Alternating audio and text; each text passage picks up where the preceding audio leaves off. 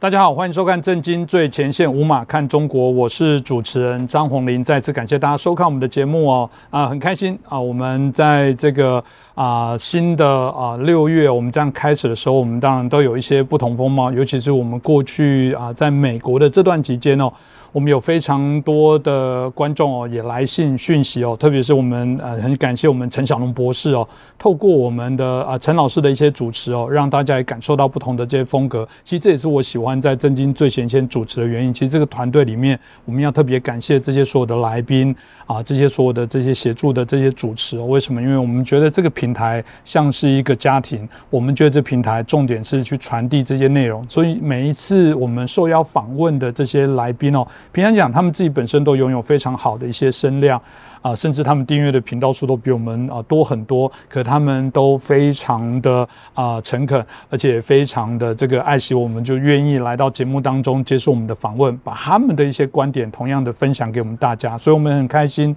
啊，可以透过这样子震惊最前线的一个平台，把大家所串联了。我们觉得这是非常棒的一个事情哦。所以希望大家继续支持我们震惊最前线，欢迎大家订阅、转传、按赞、留言给我们啊，这是对我们最大的一些鼓励支持哦。呃，在中共哦，我们看到这个二十大要召开的时候，大家又重新有一些俄语在讨论的，就是说，嗯，现在俄乌之战啦，我们看到了啊，中共的这些处理，我们看到西方国家重新在做所谓的经济体的整合，他们重新在加入对于所谓的共同价值的部分，所以对于这个中共政权的一些影响，你不能说没有。所以有人就问了说，这会不会产生啊，对习近平啊这个二十大连任产生影响啊？那我们看到啊，六月二号啊，这个英国的经济学人也做了一些报道，他说什么？说这个有一篇文章谈到说，习近平哦啊，禁止这个啊，在啊共产党内哦，这个有一些不同的一些俄语声言，就是说不能去做这些批判哦。那为什么他会这么讲？这当然又看到说，这一个报道里面谈到了。呃，也许他们说不一定会啊，呃，对于就是所谓的产生政变啊，意思是产生一些不好的一些推翻动作，但有可能这些反对的声音会阻挠到啊习近平的连任。那当然好奇啦，到底是哪些人啊反对习近平？反对的理由是什么？真的吗？真的有可能在二十大前习近平是无法连任的吗？我想这个题目我们好好来讨论。我们很开心邀请到中国经济学家也是旅美学者陈小农博士，陈老师你好，你好。观众朋友们，大家好，是很开心哦。这是谢谢陈老师在我们过去这段期间协助我们啊做美国的这些相关的一些访问哦。我们很多这些来宾都这个啊啊称赞不已，所以都希望未来有机会都要请老师多帮忙哦。所以真的再次感谢老师这个那么辛苦啊波龙哦，尤其是呃这个非常因为要舟车劳顿这样子来跑，不过也因为这样子哦。让我们这段期间也啊获得非常多的一些点阅啊支持哦，所以再次感谢老师，也感谢我们所有的啊观众朋友。那当然回到刚刚的题目，大家在啊好奇说这个二十大的部分，大家讲习近平到底党内都哪些人哦胆子这么大，敢来反对他？只是过去的所谓的在整个世代交替，我们过去呃所说的什么江派，就这么简单吗？只是如此吗？那当然啊，大家提到说中共在五月中旬哦，他们还印制了一个关于加强新时代。啊，离退休干部啊的建设工作的意见，这里面谈到要对党忠诚，要听党的指挥，要为党尽责，要做风清气正、良好政治生态的维护者。哇，这个每次。其实我觉得蛮准哦。我们中国以前会说什么啊？这个名字呃生呃生呃，这个我们讲八字缺什么就要补什么字。如果你看到这个啊，特别在强调要什么，表示现在就是缺少这些东西了。所以大家说了，这是不是就是所谓的中共开始针对反习派哦，开始发出许多的一些资讯跟讯息来作为提醒跟警告？老师您怎么看呢？呃，现在各国媒体啊，经常会用一个概念，就是所谓反习势力，或者叫做反习派系哈。那什么是反习派系？就这个问题要不清楚的话，我们就没有办法理解现在中共内部的那种政治上的摩擦。那么中共内部它本来就有派系，它在历史上由来已久的。那关于这一点呢，有毛泽东的话为证。一九六六年，毛泽东发动文化大革命，还有在中共党内实行全国性的大范围大清洗的时候，他在一九六六年八月十二号，中共有一个八届十一中全会，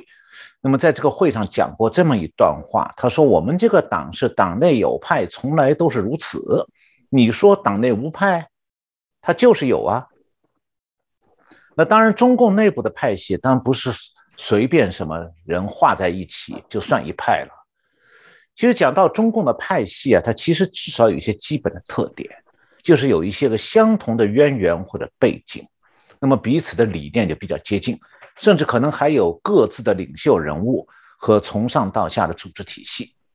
那比方讲，中共建立政权以前啊，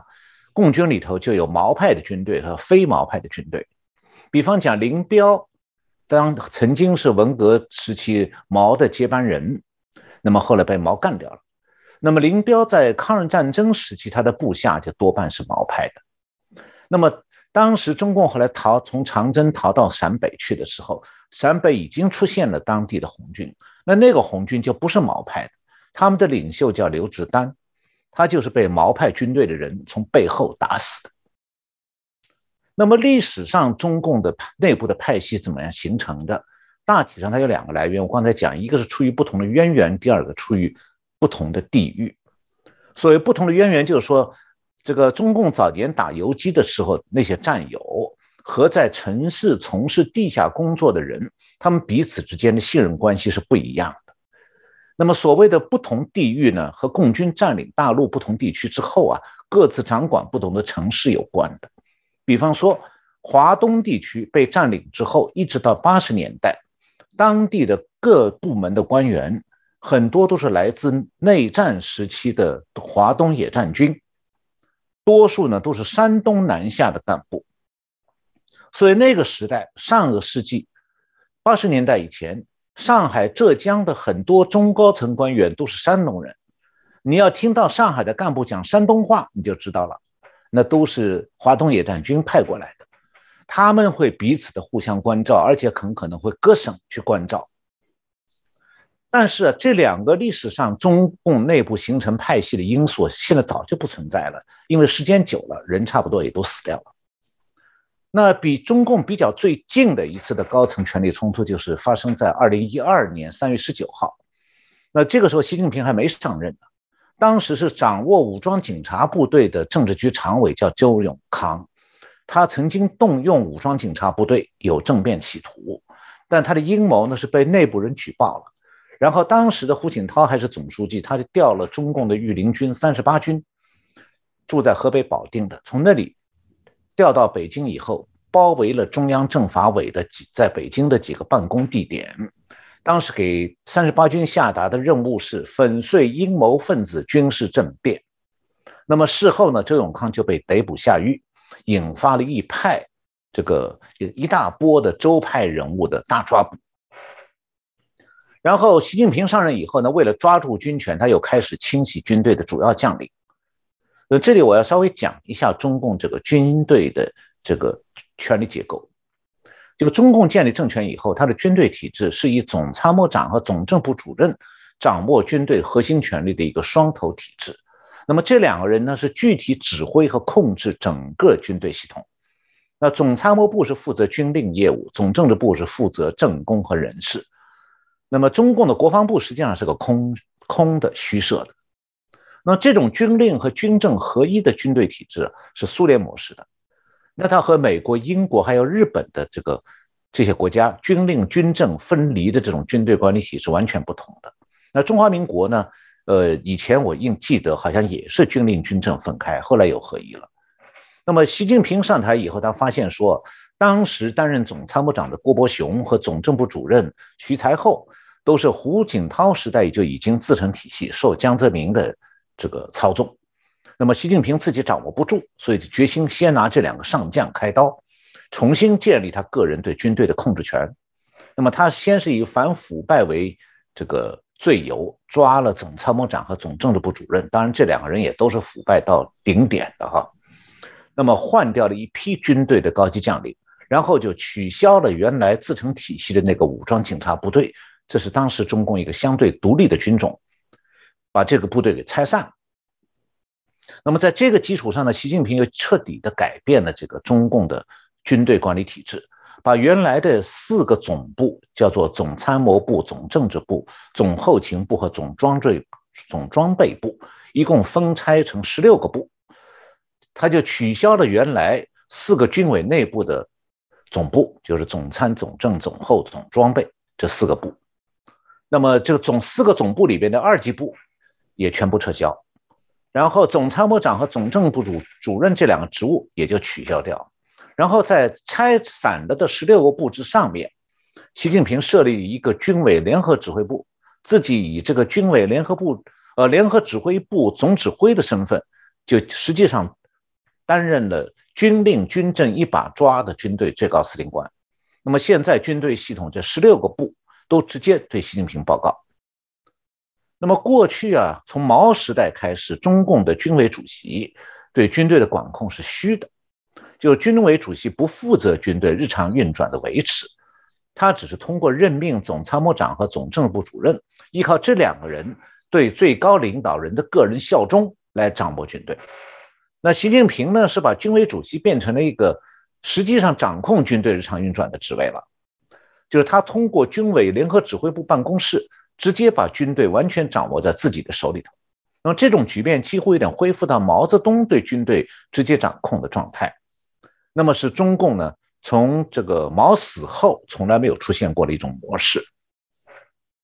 那讲到习近平的这个反对派，中共内部当下对习近平不满的人非常多，但主要的原因、决定性的因素是利益对立，而当中呢，单纯出于理念上反对习近平个人集权的人并不很多的。那么，为什么有那么多人和习近平？有利益对立呢，那是习近平上任以后打击腐败造成的。那凡是涉及腐败、喜欢腐败的官员，他当然都对习近平十分不满的。但是啊，这些官员他们之间没有横向的地下组织活动，他多半就是心照不宣的暗中彼此发一点牢骚而已。那他们不敢公开活动的原因在于说，他们各自都有腐败记录。那么他们发牢骚是担心遭到整肃，那么不敢公开活动去反对习近平，还是因为害怕成为整肃的对象。那么这样就比较容易理解了，为什么习近平对中共内部的言论管控越来越严厉？那首先就是因为涉及到腐败、喜欢腐败的干部啊，占了江泽民、胡锦涛时代干部的大多数，这些人都讨厌习近平。而且会悄偷偷的散布对习近平不利的言论。那其次就是习近平不但在管控、限制干部的言行，就像刚才主持人讲到的，他还在管控退休干部的言行。那限制干部怕丢官呢，所以他不敢公开反对习近平。那退休干部呢，同样也有腐败问题啊，特别像中共一些退休的高官，往往通过家族成员捞钱，像从江泽民。曾庆红、李鹏到胡锦涛、温家宝，这都中共的所谓正国级高官，这些家族都不例外的，全都有贪腐。那么这样的话，就有了今年五月那个中共刚才主持人提到那个新文件，要加强管控退休干部的言行。那么这样的话，就有一个问题哈，就是不是说中共内部反对习近平的人啊，就是支持民主的？那实际上啊。绝大多数反对习近平的中共干部，和习近平是一样的，都敌视民主制度的。他们只是在利益问题上和习近平对立而已。因为那些喜欢腐败的干部，虽然他们讨厌习近平，但心里很明白，共产党的统治才是他们发财的制度保障。那么在江泽民、胡锦涛时代就一直是如此的。那那么现在讨厌习近平呢，是要保住自己捞到的利益。但是他们不是讨厌共产党制度。那么，共中共内部讨厌习近平的人占了很大一部分。那是不是说就一人一票就可以把习近平推下台呢？当然不可能啊！为什么呢？因为中共它被叫做专制制度啊，它不仅对民众是专制的，它对党内也是专制的。那专制制度下，中共什么时候靠数投票的票数来确定重大人事呢？从来没有过。因为中共他只允许说投票是要监控的，从来就没有过公开透明的投票。中共的党代会如此，人代会也是如此。我在以前节目里好像讲过的，中共的人代会他一向是在监视与会代表的言行的。那今天我就不重复，大家如果想知道，去查一下以前的节目，就知可以再听一次。那么，究竟什中共领导人的这个更替变动变动啊，是什么因素决定的？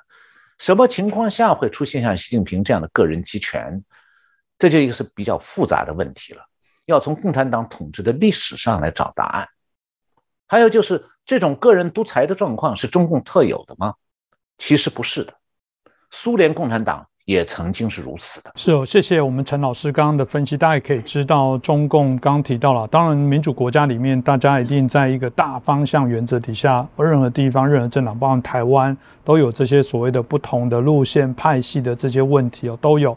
那当然，我们看到，呃，老师刚刚讲的很直接了，就是不是他们的路线的派系，是因为所谓的呃要朝向所谓的自由民主体制，或者是一党专政的部分，也不是。大体上来说，共产党制度底下才是这些人获利的根源。只是刚刚老师也提到说，啊，习近平现在就朝向个人集权独裁的方向在走，这部分看来又走回毛泽东的老路哦。那但问题是，现在啊，中共这样的做法，过去我们看到的这样都会产生许多。多的一些啊所谓的阻力跟纷争，所以就很好奇，说习近平还是会依着，即便有这么大的阻力，还是这个呃这个义无反顾的、执着的、固执的这样子走下去吗？真的吗？他会还是啊一意的遂行他个人的这种啊集权独裁的方式来进行吗？老师您怎么看呢？呃，我觉得说哈，共产党政权出现个人独裁啊，它究竟是一种偶然现象呢，还是会反复的发生？这是个问题。那如果还有一个问题就是，那如果不是个人独裁的话，那么现在的我们看到的就是替代个人独裁的另外一种共产党政权的领导模式呢，就是所谓的集体领导。那么是不是讲集体领导就比个人独裁要好一些？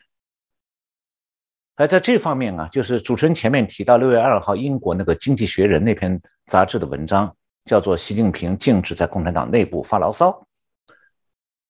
呃，英文标题是习近平 bans grumbling inside the Communist Party。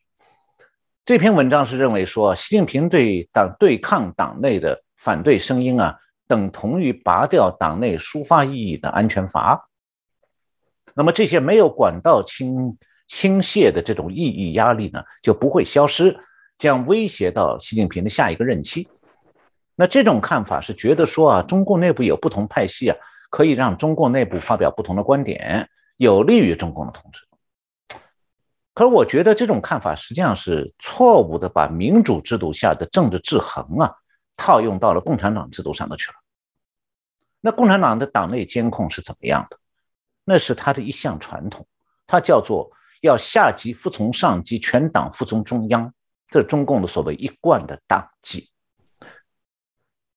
那么现在啊，我们要进一步来分析共产党政权的个人独裁和集体领导模式啊，我觉得有必要先说明三点。第一点就是，共产党的集体领导模式并不是没有最高领导人，说一一帮人坐在一起，大家商量来商量去，这个商量出一个结果来。因为中共的集体领导模式当中是有一个最高领导人，而这个最高领导人对其他的高层成员。他是有生杀予夺的权利的，只不过说集体领导之下，他用的少一点而已。那么第二点就是说，集体领导模式和个人专权模式的区别和民主毫无关系的。集体领导模式是中共高层集体的对全社会还有党内的各个层级实行独裁，那么领袖的个人独裁呢，是他一个人对全党和全社会独裁。这两种模式都是独裁，不要把他们和民主扯上去，没有关系。那第三点就是对个人独裁和集体领导这两种模式的差别，感受最深的不是民众，而是共产党的官员。因为在集体领导之下呀，官员可以跟不同的上级，那么这些上级最后都能跟到政治局常委的不同人那里头去。但是在个人专独专的这个个人。专权或者个人独裁的状态下呢，官员们的绝大多数他没办法直接和最高领导人习近平建立关系啊，那么他只能够说就是看着文件听命于高层的命令，你这样的话呢，各级官员回旋的余地就很小了，就是说他犯错倒霉的时候，没有保护伞了。所以说，对集体领导变成个人独裁感受最难过的，其实是共产党的官员，老百姓是一样的，没有什么差异，都是面对独裁。那么现在回到前面，我一开始提出这个问题，就是说，共产党政权出现个人独裁是一种偶然现象，还有反复发生的。那我是分析了中国共产党和苏联共产党的历史呢，然后发现说，共产党政权的这个高层权力格局啊，它只有两种模式，就是个人专权和集体领导。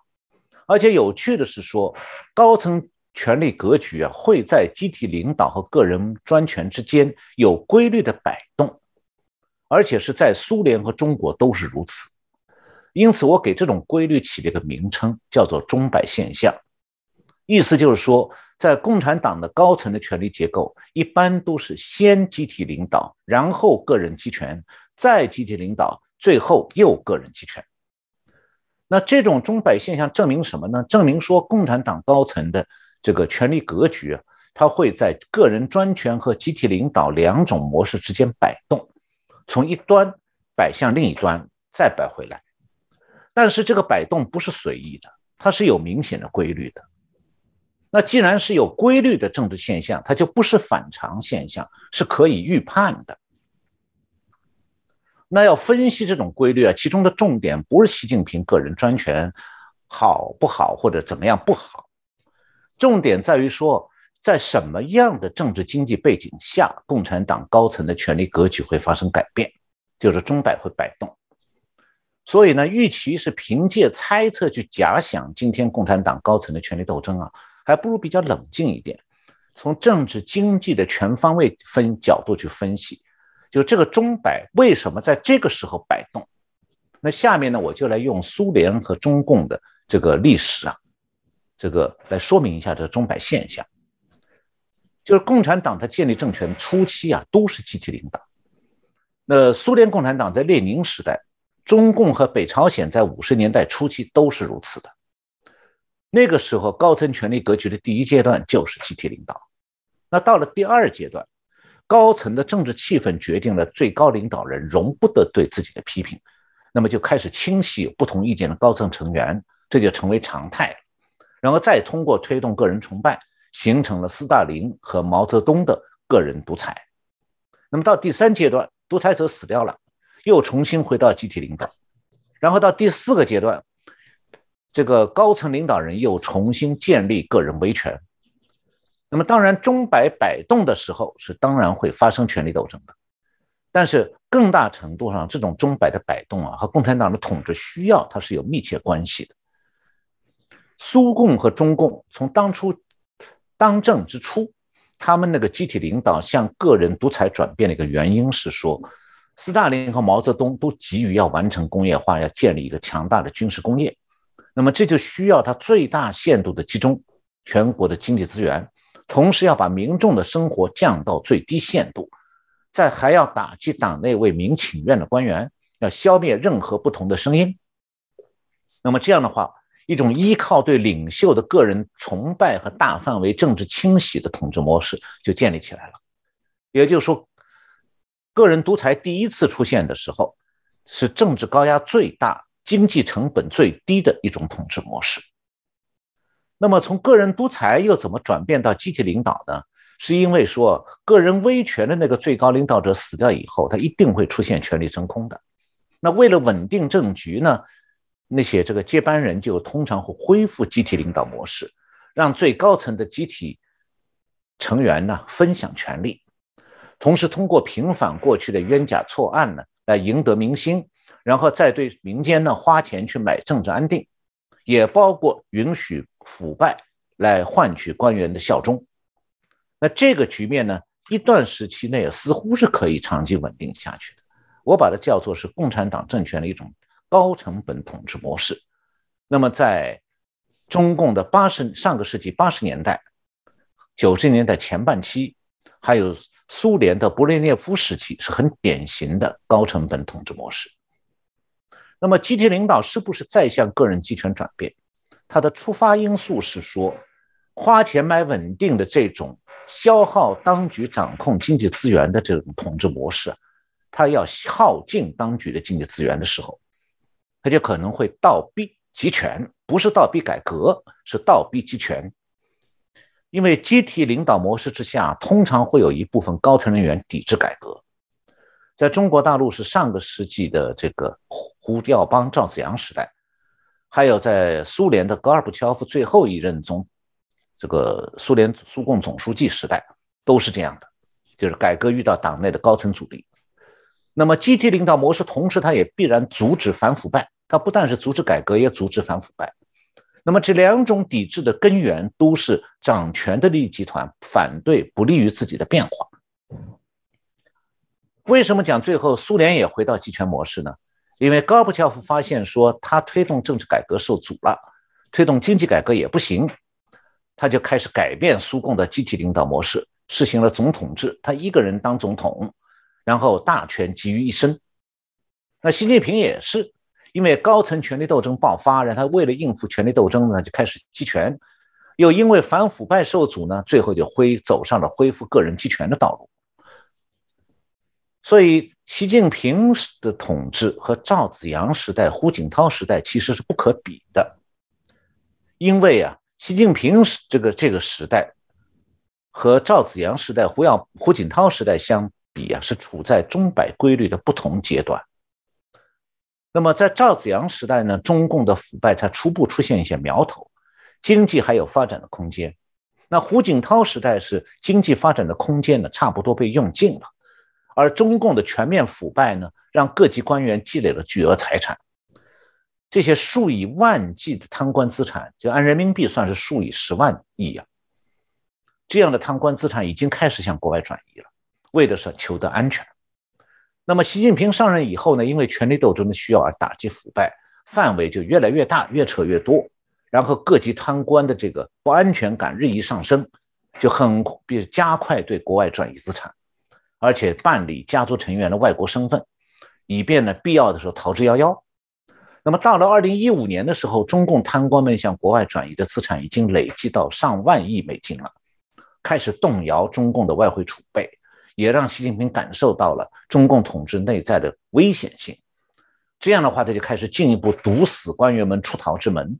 那这个过程呢，就和他那个个人专权的形成是同步的。是哦，谢谢小龙老师哦。就我当然也很好奇，因为有许多朋友，如果特别是台湾的朋友，对于中共的体制不大了解。现在我们知道啊，他基本上这个他们最高的这个啊这个啊领袖又不是透过这个所谓的全民普选，像台湾这样的方式来产生总统，那他们就很好奇说，那总还是会在党内来做表决吧？如果透过老师刚刚提到的派系之间会有角力，那是不是会透过在党内的会议来投票来决定吗？那是不是？呃，有可能在二十大的这过程当中会有集结一些不一样的声音，然后之后投票来做反对，所以大家就会好奇说，是不是这些反习的人真的集结起来，心里有这些默契跟共识，然后因为压力大了，确实有可能会让这个习近平无法连任，真的吗？中共内部的这些所谓的只要是反对他的人多，透过党内的这种内部的这些会议，真的有可能把习近平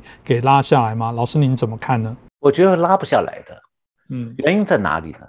中共高层的权力斗争，它假如发生的话，不是用票说话的，嗯，是用枪说话的。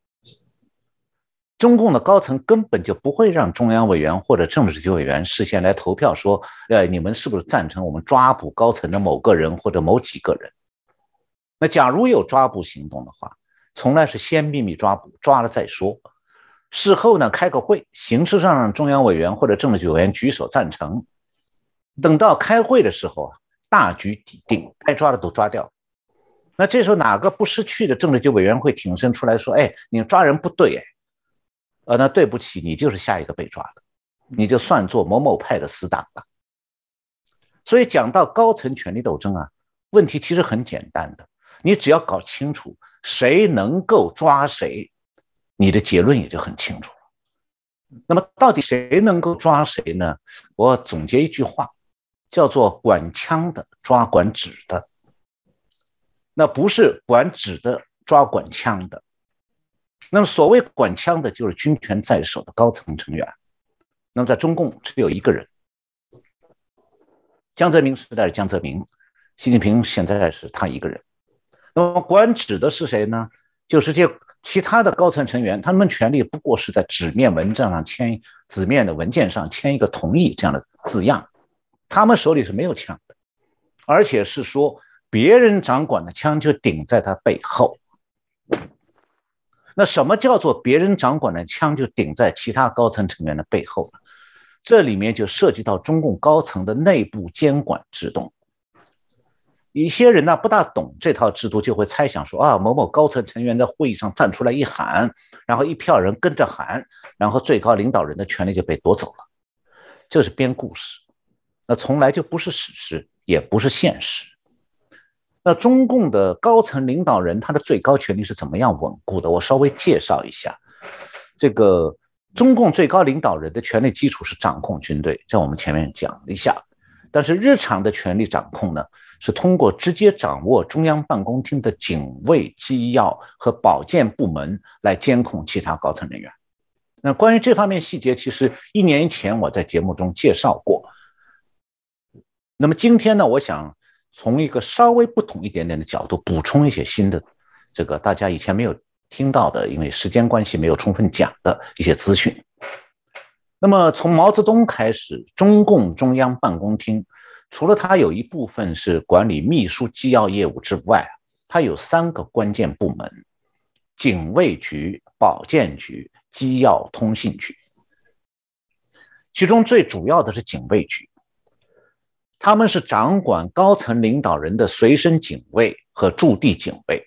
那么这些警卫呢，表面上是在保护他，为他们要保护那些首长服务。实际上，他们不是听命于首长，是听命于警卫局长。那他们是警卫，但是只要警卫局长下命令，他们也随时要汇报他们保护那个首长的个人行动。那么，关于中央警卫局的内幕，这个。中央警卫局文革后期有一个副局长叫乌基成，他出过一本书，书名叫做《红色警卫：中央警卫局原副局长乌基成回忆录》。这本书呢，介绍了毛泽东时代的中央警卫局的高层警卫工作，但它里面讲的都是一些可以公开的内容。其实啊，最能说明中共权力斗争和政变可不可能，都。最好是去看一下前中共中央主席华国锋的回忆。华国锋是什么人呢？他是毛泽东死后，毛泽东指死之前指定的接这个继承毛泽东权力的人，当时的中共中央主席。然后他在毛死了以后不到一个月，就发动了一场抓捕毛派高层骨干，就中国把它叫四人帮，把毛派骨干都抓掉了。用政变的手段。那么当时他怎么做到的？华国锋去世之前啊，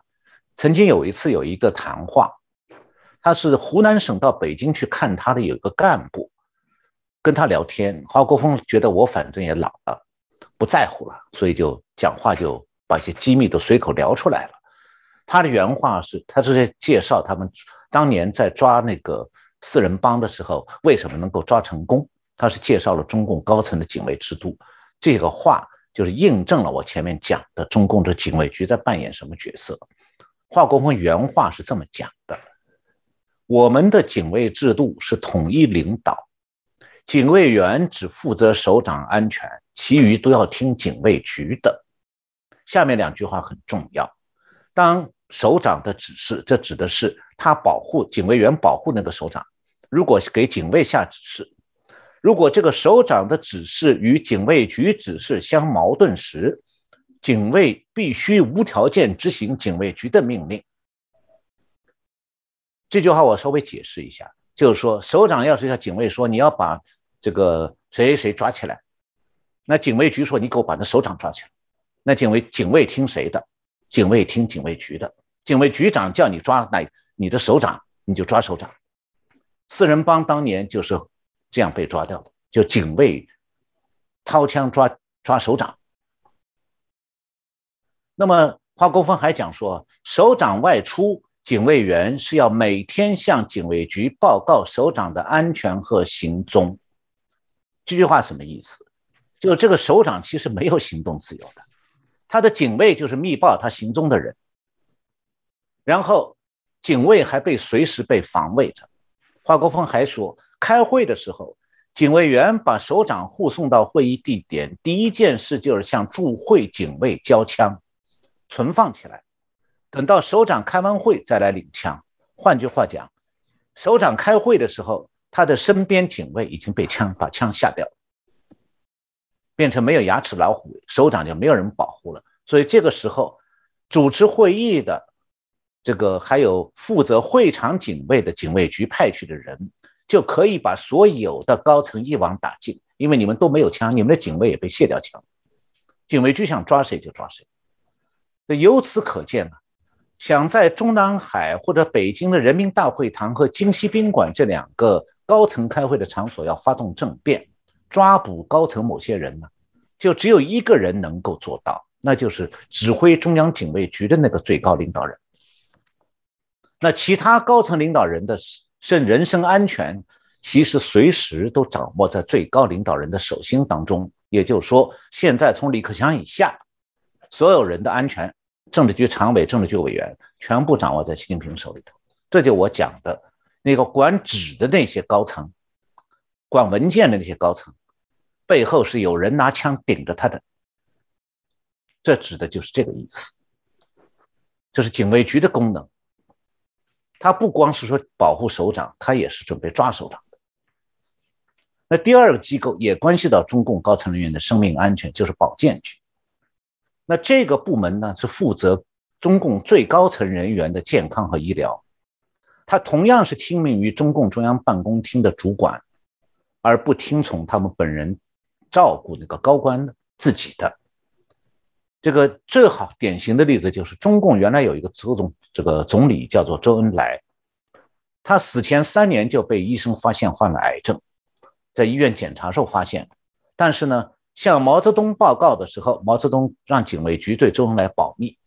然后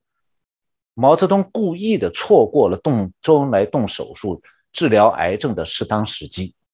一直等到周恩来肚子里的癌症扩散到了没办法切除的时候，毛泽东才动同意动手术。那么动完手术，周恩来不久就死掉了。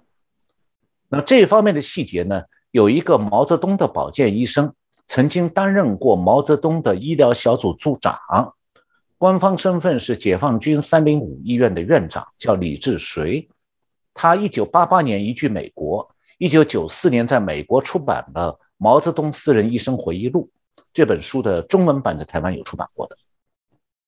他的书里面呢，介绍了保健局的一些运作情形。呃。概括起来讲，就是说，中共为高层人员服务的这个保健局，它可以让高层的每一个人活下去，也可以让每一个人死掉。所以，一个政治局委员或者常委在医疗保健方面，让他死还是活，实际上是由掌握中共最高权力、掌握中央办公厅那个最高领导人来决定的。那么，刚才讲到三个机构，第三个机构叫通信局。上个世纪的八十年代的时候，这个机要通信局是负责管控高层的两个电话系统，一个是保密电话系统，因为它使用的电话全部红颜色的塑料外壳，所以被称作红线电红机电话。这个红机电话主要是安排在安装在部长以上的办公室和住宅里头的。这个红机电话有单独的四位数的电话号码，它和普通电话号电话呢是不连通的。那另外一个电话系统被称作三十九局，这个这个三十九局的是六位数电话号码，前两位是三十九，它主要是安装在中南海人民大会堂、钓鱼台国宾馆和玉泉山招待所这个几处。那么机要通信局有一项任务，就是对所有的宏基系统还有三十九局的系统的电话监听。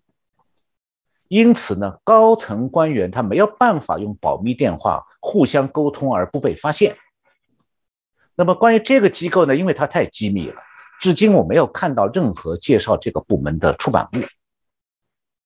当然了，掌控高层的内部电话系统啊，它只是这个机要通信局的职能之一。这个局还要负责指导各地的邮局内部设立的一个机要通信业务，就是说把中共各种绝密、机密级的文件、公函怎么样传送。那实际上，中央办公厅下属机构里头还有一个局叫机要交通局，它就是负责在北京和各地之间传递密件。那么你大家就要稍微想一下，就会发现说，中共高层人员当中啊，除了那个掌握军权的最高领导人之外，其他的人，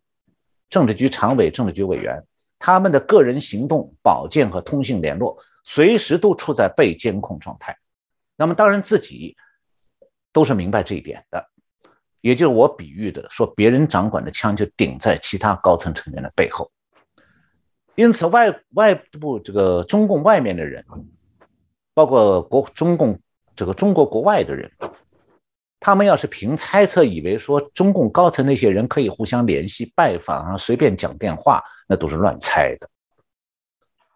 那毛泽东时代啊，毛泽东是通过这个亲他的亲信叫汪东兴，担任中共中央办公厅主任，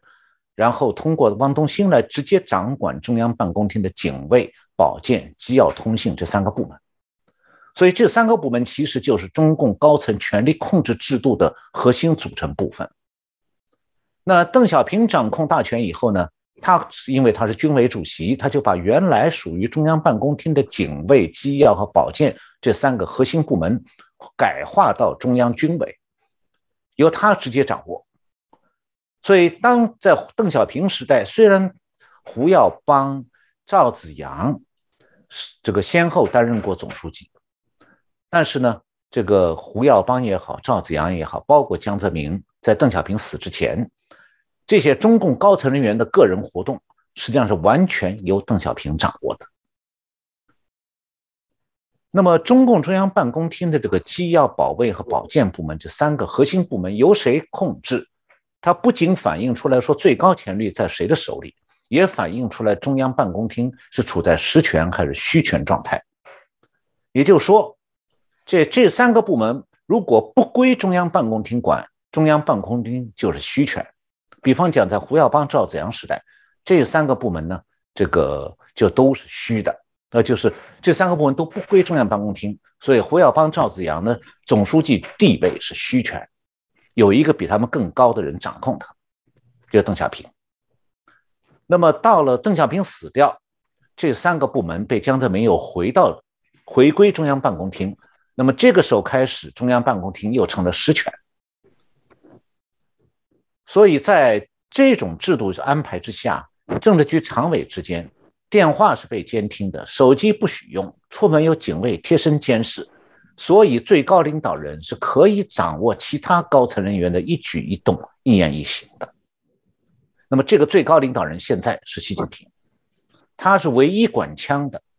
其他的政治局常委都是管纸的，所以管枪的抓管纸的还是管纸都抓。抓管枪的，大家一听就明白了。那谁想充当习近平的政敌呢？实际上，习近平是一清二楚的，他随时可以应付。是我，我觉得其实大家可以听到这个陈老师刚刚所提到的部分，就知道当中共的高层的官员呢，事实上是蛮辛苦的。我觉得这多痛苦的部分，这个我觉得都比防敌人所做的东西都还有过之无不及哦。这个我都不知道监听敌人有没有这么样的用心，所以每个人如履薄冰哦。这个以前也跟老师也讨论过，到底真的换了一个领导人，真的中共的某些体质就会改变吗？我记得大家很多的答案是说这非常的难，因为大家可以想象，当他拥有这样的一个文化跟体制，谁当选谁都不安心，都怕被扳倒，所以这个更让人好奇哦。习近平整个独裁之路哦，从原来的集体领导，后来定于他一尊，然后你可以修改了这个中共的这些宪法，然后最后。啊这个取消连任，然后现在迈向他要第三任的二十大，大家就是我们今天主要在讨论的部分，所以大家一定会好奇，在这个迈向独裁之路，他到底做了还有哪些的一些手段呢？当然，《经济学人》一开始我们提到，他文章提到说，也许不一定会啊阻碍他连任，但他认为啊就应该说啊，这个《经济学人》所说的部分是说，也许不一定会政变了，但有可能会啊阻碍他的连任之路。但提到政变这个字，大家都很好奇，那有可能吗？真的有可能在什么样的特殊情况之下，中共真的有可能会产生在二十大前的政变吗？老师，您又怎么分析呢？呃。讲到政变，我现在想讲一下这个现在习近平处所处的状态啊。嗯，他现在对外是穷兵黩武，特别对台湾。嗯，那么对内呢是政治高压越来越紧。嗯，当然中共内部就有很多人恨他。那其中有一类人是在官场，恨习近平的人就在官场。原因是他们很多人贪污的手脚被捆住了，他们转移到国外的钱财现在摸不到了，甚至还下命令要他们把钱拿回来。还有就是，他们已经拿到外国的绿卡了，他也不能溜出去啊，所以他们心里恨习近平一点都不奇怪的。那还有一部分人呢，是民间希望中国民主化的人，他们认为说中国在习近平的政治高压下很难再发生民主化，所以他就等再等下去机会越来越小，因为年轻一代呢现在变得越来越犬儒主义了。那现在习近平对付前一种人，就是党内的政治上的秘密的反对派。习近平的手段是党内的政治高压，那对后一种就民间希望民主化的人，习近平的手段是社会上的政治高压。所以他除了政治高压，习近平其实没有别的办法来应付他在党内和社会上的潜在的政敌。但是呢，这两类政敌，不管是党内的还是社会上的，不但没有活动空间，也不具备联手的可能性，因为各自的目标完全相反的。那习近平党内政敌的想法是说，换一个像江泽民、胡锦涛那样比较宽容的领导人，那么他自己就可以为所欲为了。不过，这些习近平的党内政敌是绝对不愿意看到中共统治示威的，而习近平的党外政敌呢，其实是把习近平的党内政敌啊看作是和习近平一伙的，他们希望看到的是说，中共内部出现机会，可以终结共产党的统治。就把习近平的党内政敌也和连习近平一起都取消掉。那尽管这个设想呢，现实可能性不大。那习近平他会不会主动终止个人专权呢？我觉得可能性微乎其微啊。因为他接任之前啊，江泽民、胡锦涛时代，中共那个集体领导模式啊，不仅是造成贪官遍地，而且使得成上万亿美金的外汇，我前面已经讲到过，被转移到外国藏起来了。所以，掏空中国的经济资源是中共这个集体领导模式的必然产物。那实际上，中共一旦进入个人专权的这种领导模式之后，不管习近平个人是恋战权力啊，他都没有办法不掀起政治风浪而平稳的转移权力了。也就是说，在中共国内的环境来看的话，通常个人专权模式是在某种困难情势之下出现的。那个人专权，它或许可以拉长集权主义的政权的寿命，但它没有办法根本改善中共内部的困难。那就中共的外部环境而言呢？现在中美冷战已经被中共点燃了，军事上中共的这个紧张情势呢，会时起时伏，但是冷战的基本态势不会自然的消解掉。那么中美双方还会继续扩军备战，不断形成新的热点。然后在热点地区又展开一番较量，然后休整一段以后呢，新的热点又会冒出来，所以这种高度紧张的外部环境也使得中共这个个人专权的最高领导人啊，他不可能考虑用自己退隐，然后转换成集体领导模式这种方法来缓解中国的外部环境，因为要那样做的话，他首先要准备好自己充当替罪羊。所以，因此可以讲，中共统治模式这种钟摆，从集体领导转摆到了个人独裁以后，很可能就不会再摆回去了。那中共内部会不会发生政变？这个还是要回到主持人提的这个问题。其实，中共一九四九年建立政权之后，历史上就发生过一次秘密政变，就是毛泽东死以后，那个四人帮被抓的事件。那手段我前面提到过，就是高官警卫抓高官。那当年属于毛派的四人帮呢，之所以被抓，就是因为说毛泽东的亲信、掌管中共高层警卫大权的中央办公厅主任兼警卫局长汪东兴，投靠了毛泽东钦定的接接班人华国锋。那华国锋和汪东兴还有当时掌握军队的叶剑英合谋策划了这场政变。那么事后呢，再在军方在北京西山的一个招待所。开了一个政治局会议，那么到这里开会的政治局委员心里都很清楚的，谁要是不同意政变的结果，你对不起，你来了就别想走了。所以政治局里面有很多支持老毛的政治局委员，参加那个会议的时候，居然都一致拥护政变，把亲毛派抓起来。正因为掌控警卫局对中共的最高领导人来讲如此重要。所以，不管中共的领导模式，它是集体领导还是个人专权，每换一个最高领导人啊，都会把前任留下来的警卫局长换掉。那习近平也是这样子。这里面还有一些故事。就习近平上任以后啊，他的中央警卫局长还是胡锦涛时代提拔起来的，叫曹青。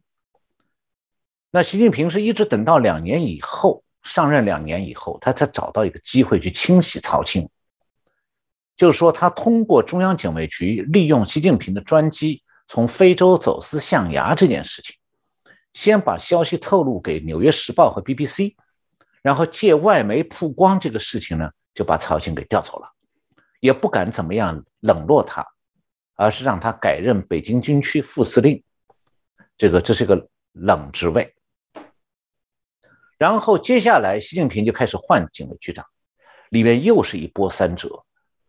他先是让曹青的副手、中央警卫局的副局长王少军接任局长，然后呢，到了二零二零年十一月，习近平又去调驻福建漳州的陆军三十一集团军的第九十一师的政委，叫程登履，来担任中央警卫局的副局长。然后到二零二一年七月的时候，他又调了北部战区的陆军副参谋长周鸿许担任中央警卫局局长。把那个王少军的职务撤掉了，但是到了今年一月初，王少军又被习近平安排回任，重新担任警卫局局长。他从野战军调来的两个人呢，也被赶走了。那么，为什么习近平会如此反复的考虑、仔细考虑这个警卫局长的人选？我想可能会有这样一些因素。第一个呢，就是。他对原来从副中央警卫局副局长升上来成为警卫局长这个王少军啊，总是有点不放心，所以他想换呢从野战军调过来的军官，因为这样的军官从野战军一下子调到御林军这个中枢的位置，应该讲是从来他自己不会想到的，所以他会比较感恩戴德，那么就会对习近平言听计从。但是啊，这是第二个因素。就这样的野战军的军官，事先虽然他也经过考评哈，但是一旦子调到中央中枢的位置，那野战军军官他平常是习惯在基层部队指挥嘛，头脑会比较简单一些。可是到了中央警卫局局长这个任任务非常复杂的职位，很多事情和任务是只可意会不可言传的，那野战军军官呢，他很会很不适应的。还有就是第三个因素。中央警卫局的局长这个职务一向是内部拔擢的，那样的话呢，这个他们这个从内部提拔上来的局长会比对这个警卫业务比较熟练，同时对多年的部下呢也比较熟悉，指挥就比较灵便。但是他要是从野战军调军官来担任局长，那警卫局的中层干部就会不服气啊，因此会暗中掣肘，让新局长呢指挥不灵。所以习近平最后呢。还是只好把他撤了局的老、撤了职的老局长又重新找回来了。所以在这种高层权力制度之下，除非习近平本人想退隐了，否则是没有人能够真的去成功的发动政变的。我没有错了，习近平在党内党外有大量的政敌，但这种局面不等于说习近平就一定会倒在政敌手里头。关键在于说，习近平的政敌还有没有活动能力和活动空间。那习近平他的不断的强化政治高压，其实就是试图消灭他潜在政敌的活动能力和活动空间。当然，我们还需要考虑另外一种可能性啊，那就习近平身体不行了，就像现在这个西方媒体的讲普京身体不行一样。那然后呢，中国就中共就发生政治大翻盘。那么毫无疑问呢，共产党政权的这个个人集权领导人，他一旦撒手了。就会发生接班人危机，那个时候一定是全新的权力斗争交火的出发点，这是共产党政权的一个致命的弱点。那共产党政权呢，它的专制独裁者死了以后，最高权力的交班接班往往是伴随着腥风血雨的。那么，共产党国家的专制独裁者要死了以后，往往还会遭到昔日下属的批判。那么国家的大政方针也会发生改变。斯大林死了以后，当时接任苏共第一书记的赫鲁晓夫得到了政局的很不少成员的支持，就展开了一场对斯大林的残暴和个人崇拜的批判。那毛泽东死了以后呢？陈云、邓小平等人也对毛泽东的政策做了批判，否定了毛泽东的文革路线。那么这样同样的事情对习近平来讲，他当然很清楚啊。他要是死了，那批判他是一定的。但是呢，这是将来话题了。我们今天只是稍微提前讲一下而已，提到而已。是，谢谢小红老师。今天也针对习近平哦，在整个二十大前哦，到底呃能不能继续连任？这过程当中有没有可能产生？啊，政变，或者是因为啊党内的一些反对的声音加大，而让他的连任之路受阻。我想这个议题持续，我想都会依着外部的这些变化，因为毕竟现在外啊国际外交的一些改变哦，啊俄乌战争之后产生的一些结果联动，那所有的一开始说的西方国家会不会重新重整？